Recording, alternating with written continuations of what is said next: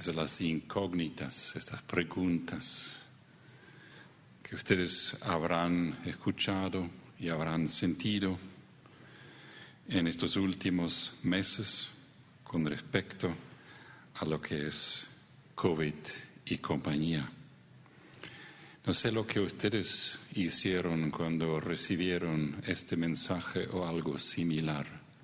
Esto me llegó hace tres días, cuatro días quizás, que dice, todas las personas vacunadas morirán en dos años, en mayúsculas, no, en, negritas. Em, me envió un pastor amigo del sur, de una, del sur de una de las iglesias. Le conozco muy bien, le aprecio mucho. Y me dijo, dame tu opinión sobre esto. ¿Cuál hubiera sido su opinión?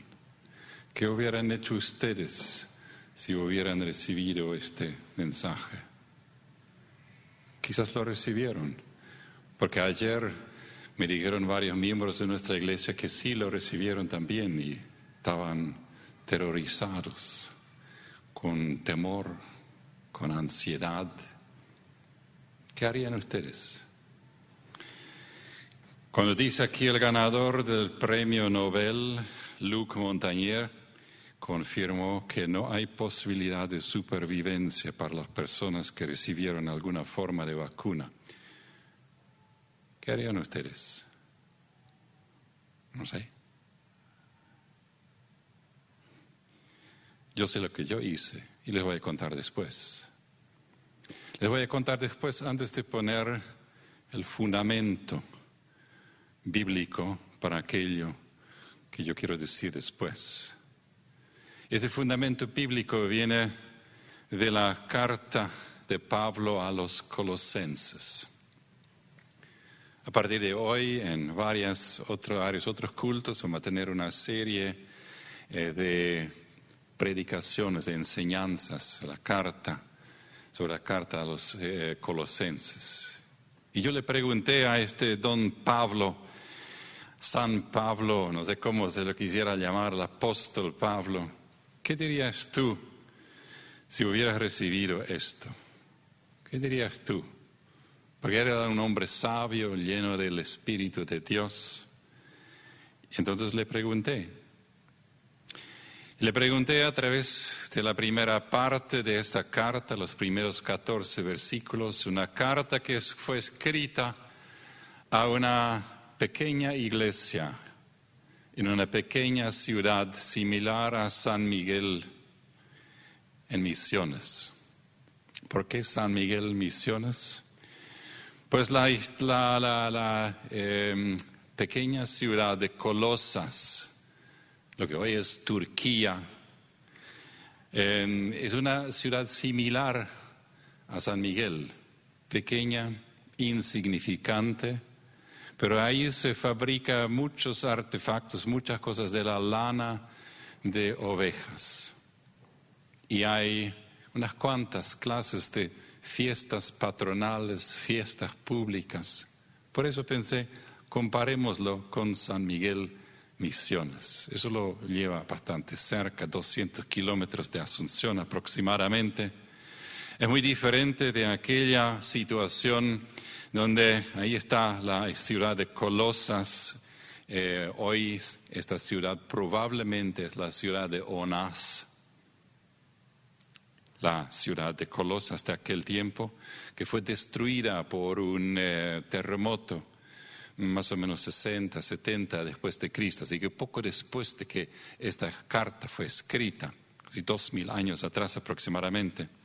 Y ahí estaba Pablo en la prisión, encarcelado en Roma, a unos 1500 kilómetros.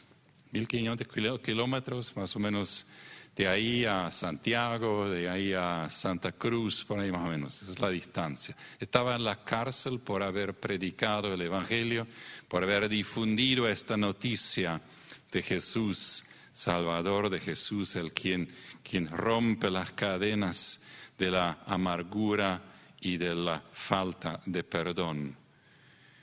Esa ciudad pequeña de Colosas, con la pequeña iglesia, Es la iglesia la cual Pablo nunca visitó, pero una iglesia en la cual hubo tensiones, dificultades. Se preguntaron, ¿y es, quién, quién es mejor? ¿El que ora mucho o el que ayuna mucho?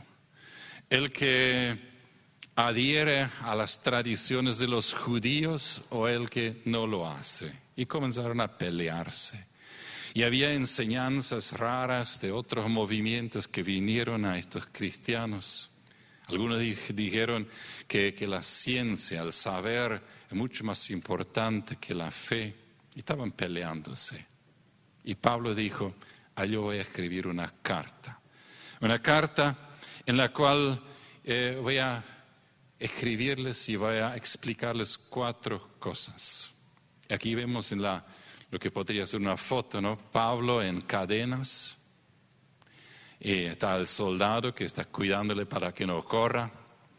Y está el secretario eh, de Pablo. Y de vez en cuando recibe otras visitas. Y lo que llama la atención aquí en toda la carta, especialmente esa parte que eh, vamos a leer enseguida, que Pablo no se queja de su situación, ni una palabra, ni una palabra. Pero es porque él sabe que si él está en la cárcel o no está en la cárcel, realmente no importa tanto. Lo que importa es que la palabra, este mensaje de salvación pueda llegar y por eso escribió esta carta en la cual en el primer lugar y más importante dijo, dad gracias siempre. Estén agradecidos y oren unos por otros. Dad gracias. Recordemos, él estaba en la cárcel donde no era nada de, de habitación de hotel. Dad gracias. En segundo lugar, dice, lo más importante en la vida es conocer a Cristo, conocer cómo Él fue, conocer, conocer lo que Él enseñó y permitir que eso cambie, transforme mi propia vida. Y eso ya es el tercer punto. Y toda la carta a los, a los colosenses está, está lleno de esto, de que eh, este mensaje de Cristo para transformar la vida, para practicar entonces esta vida nueva. Y en cuarto lugar, él dijo que yo no estoy solo en lo que estoy haciendo, estamos trabajando en equipo. El equipo con Timoteo, con Epafras y algunos más, estaba trabajando en equipo. Esto es en general la carta. Eso escribió a una iglesia que tuvo muchos problemas y acercándonos ahora al texto de hoy que formará la base en su orientación para responder entonces a esta pregunta inicial que tuvimos ahí, ¿qué haríamos si recibiríamos este mensaje? Y esto no es inventado, eso es real hace tres, cuatro días. ¿no? Eh, ¿Qué haríamos eh, guiándonos por lo que Pablo está enseñándonos? Y ahí está la carta, la primera parte, la introducción, que dice Pablo, apóstol de Jesucristo, por la voluntad de Dios y el hermano Timoteo, el equipo, a los santos y fieles hermanos en Cristo que están en Colosas. Que Dios nuestro Padre les conceda gracia y paz. Comienza la carta con una palabra que indica que cooperar es bueno. Pablo no dice que deben cooperar, no dice que deben trabajar en equipo, pero lo dice en la forma en la cual se presenta. Yo les escribo, dice Pablo, Timoteo está ahí conmigo, Epafras, con él ustedes están escuchando, es un, hermano, es un hermano, es un amigo, es un colaborador importante. Trabajar en equipo, cooperar, agradecer a aquellos que trabajan juntos. Escuchamos aquí el testimonio del padecimiento, del sufrimiento de COVID. Y tantos lo están sufriendo hoy.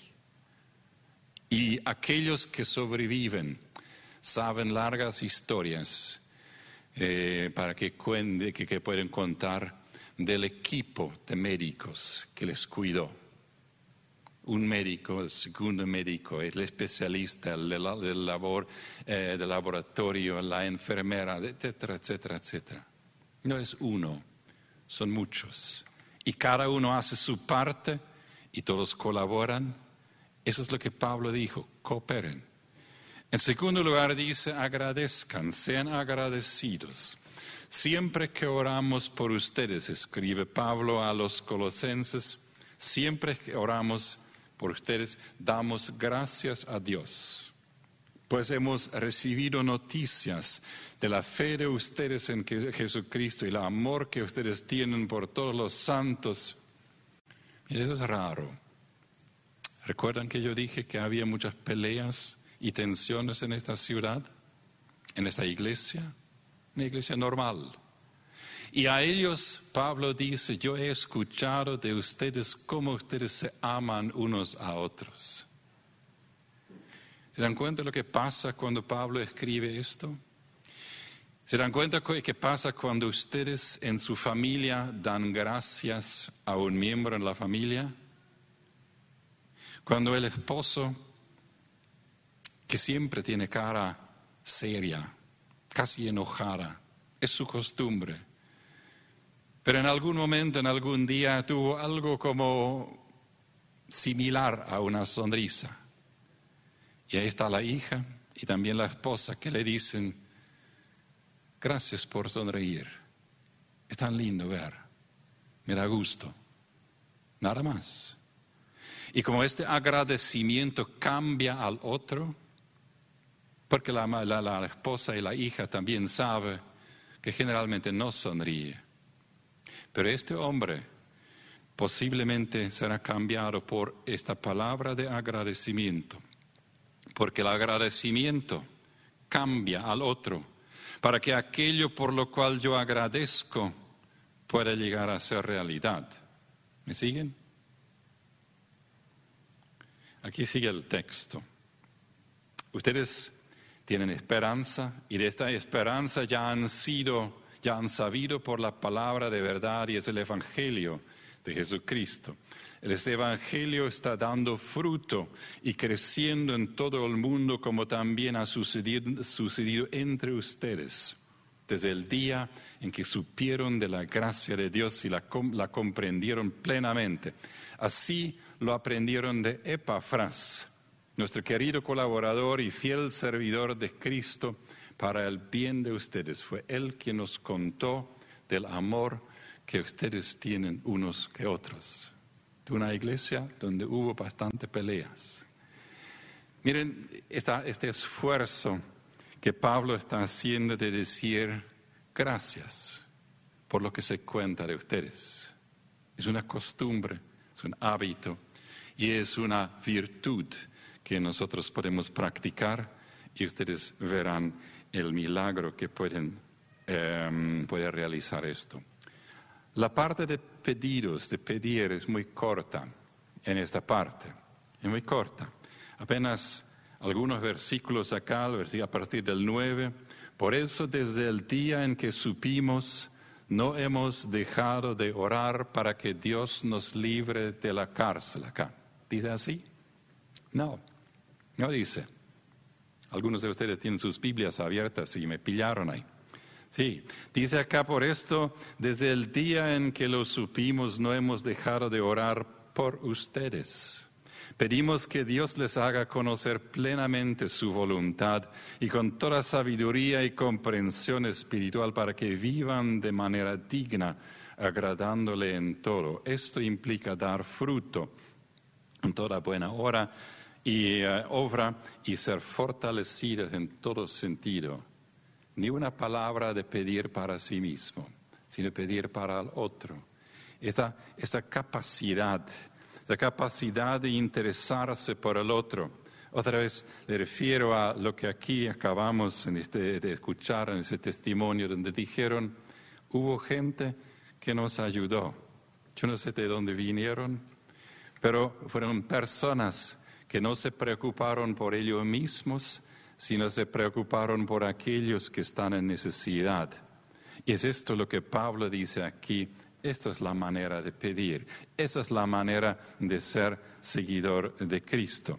Y finalmente, repite una segunda parte de agradecimiento. Como el primero no hubiera sido suficiente, como si no hubiera suficiente decir agradecimiento, es una virtud básica de un ser eh, humano y de un ser cristiano, dando gracias con alegría al Padre. Él los ha facultado para participar de la herencia de los santos. Él nos libró del dominio de la oscuridad y así sigue con este texto, con el agradecimiento por ellos y por el perdón que Dios les está dando. Las cuatro cosas.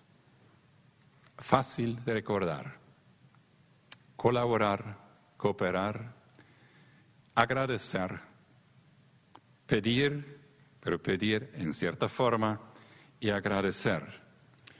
Esto es para todas las áreas de la vida y podríamos hablar largamente sobre la familia, donde la cooperación es tan importante y donde la mamá no tiene que hacer toda la limpieza en la casa, ni el papá, si están hijos, porque somos un equipo.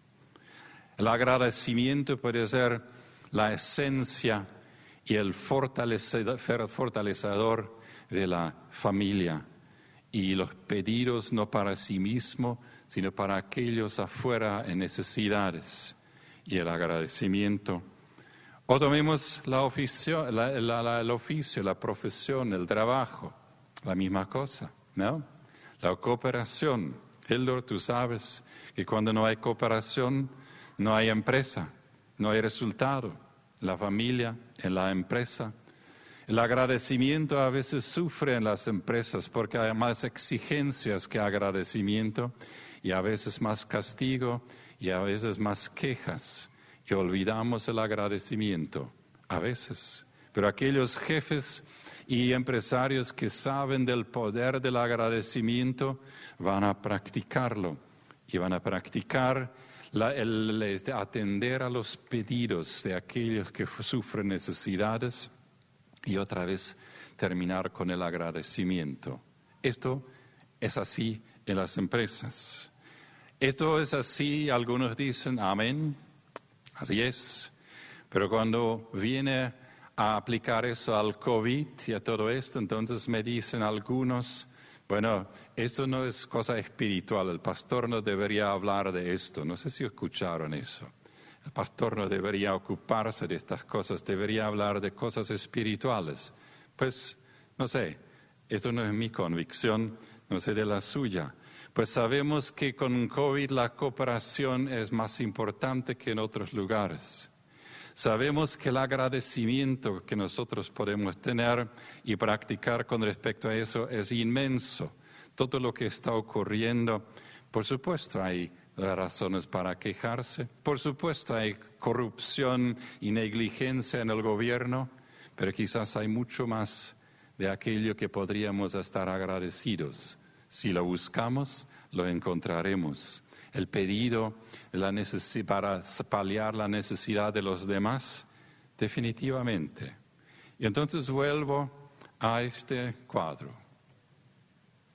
Lo miré y aquí vino de una persona que yo aprecio mucho, me fijé un poquito más en eso. Y me di cuenta cuando ahí, si ustedes van a darse cuenta, si ustedes pueden hacerlo y lo pueden hacer fácilmente, entonces ahí si hago clic arriba donde dice Nobel Prize Winner, el ganador de, de premio Nobel, entonces me guía a esta página de esta, eh, de esta entrevista con ese doctor, que es un doctor renombrado. Y en toda esta revista, en toda esta entrevista, no hay ningún momento donde él dice que las personas vacunadas morirán en dos años, ni dice que 30%, como algunos otros estaban diciendo, van a morir entre dos años. No lo dice. Simplemente alguien lo inventó y lo puso en, las, en la boca de este señor. Este señor sí estaba llamando al cuidado de no vacunar indiscriminadamente y llamó la atención a algunos riesgos en eso, definitivamente. Pero definitivamente esto es una mentira, lo que alguien inventó y si no lo miramos y aquellos que no entienden el inglés quizás no van a saber lo que dijo aquí en el original, pero probablemente tienen un amigo que lo sabe. Además de esto, yo miré un poquito más cerca y miré ahí, y lo digo aquí porque ustedes mismos pueden hacerlo, gracias a Dios por Internet. Hay mucha basura, mucho veneno y todo esto, eh, pero hay muchísimas cosas que ustedes pueden investigar. Ahí dicen ahí en el www, ¿pueden leer ahí? Eh, Life Site News.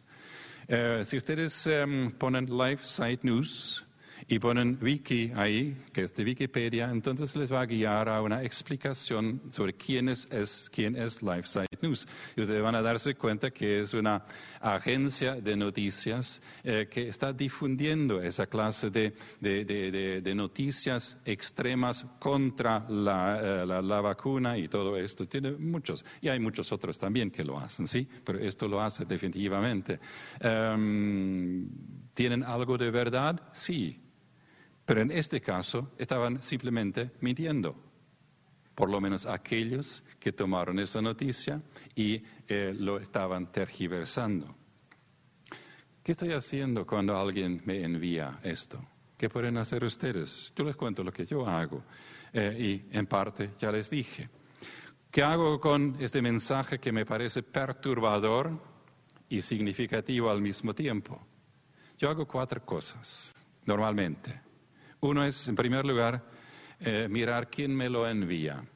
Si es este pastor, quien yo aprecio mucho y tiene una influencia importante, si es una persona en la cual yo siento que tiene la voluntad em, y la integridad de querer saberlo realmente, entonces yo em, tomo la decisión de hacer algo con eso.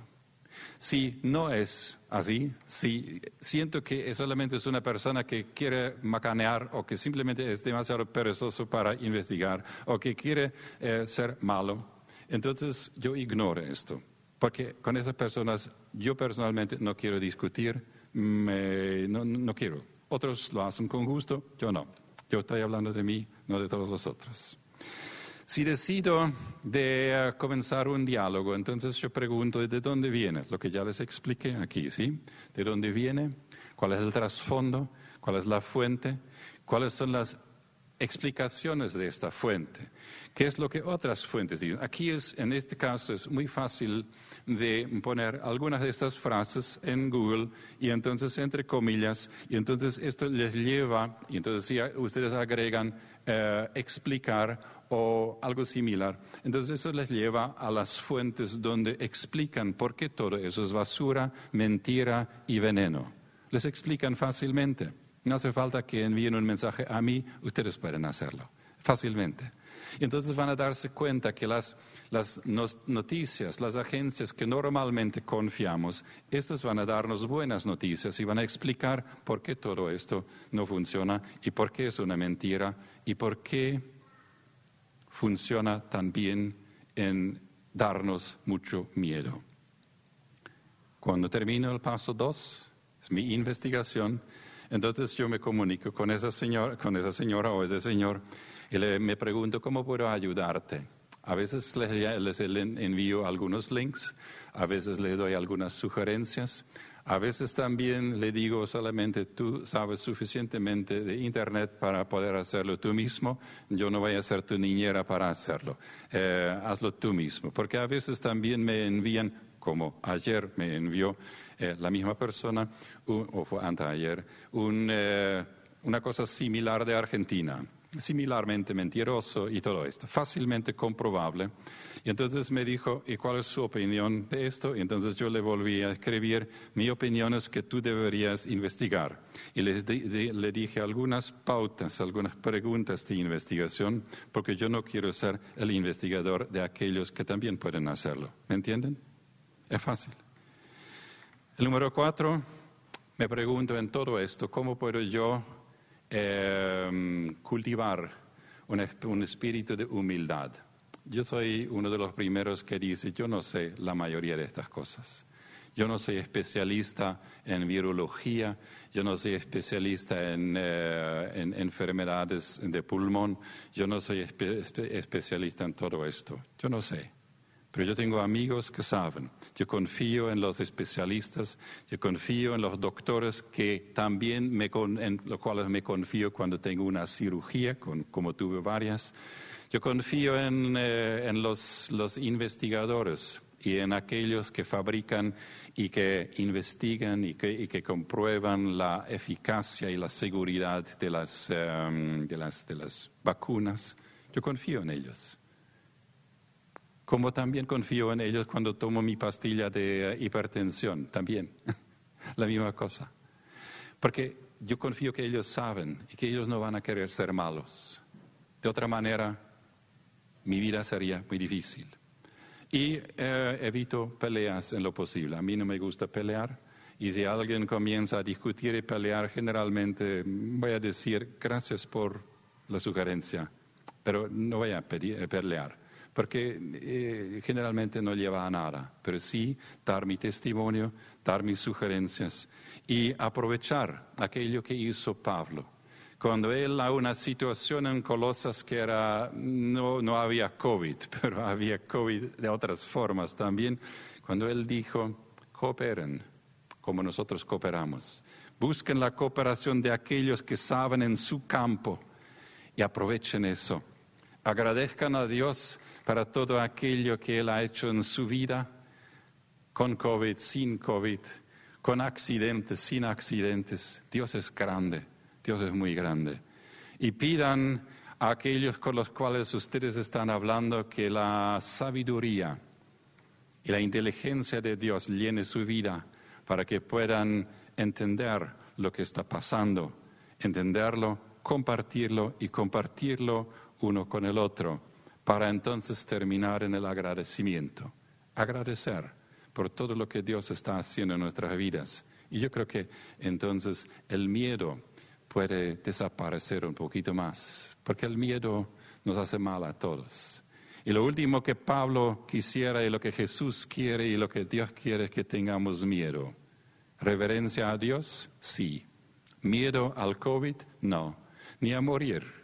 Pero sí que Él nos llene de sabiduría y fortaleza interna y con la capacidad de encontrar palabras de sabiduría y de explicación para que todos juntos podamos eh, salir bien de situaciones muy difíciles. Cooperar, agradecer, pedir y otra vez agradecer.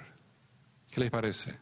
¿No es esto una manera de mejorar nuestras familias, nuestra salud, y nuestra convivencia en general en la iglesia, en la sociedad y mucho más allá de esto. Así me parece. Con eso termino. Les invito a que se levanten para que yo les bendiga con una oración. Padre Santo, el COVID nos planta a veces en situaciones difíciles, de prueba en todo esto no quisiéramos perder la vista de tu amor, de tu misericordia y de tu protección. Quisiéramos agradecer a aquellos que alivian sufrimientos. Quisiéramos pedir que tú consueles a aquellos que sufren y ayudes a aquellos que ayudan. Y te queremos agradecer. Te agradecemos por tu bendición tu amor y tu grandeza. En el nombre de Cristo pedimos tu bendición para nosotros en esta semana, para que seamos sabios, sabios como tú, porque tú nos quisieras regalarlo. En el nombre de Cristo, amén. Que Dios les acompañe, que vivan sin miedo, con mucha sabiduría y fortaleza para fortalecernos mutuamente. Amén. Que Dios les bendiga.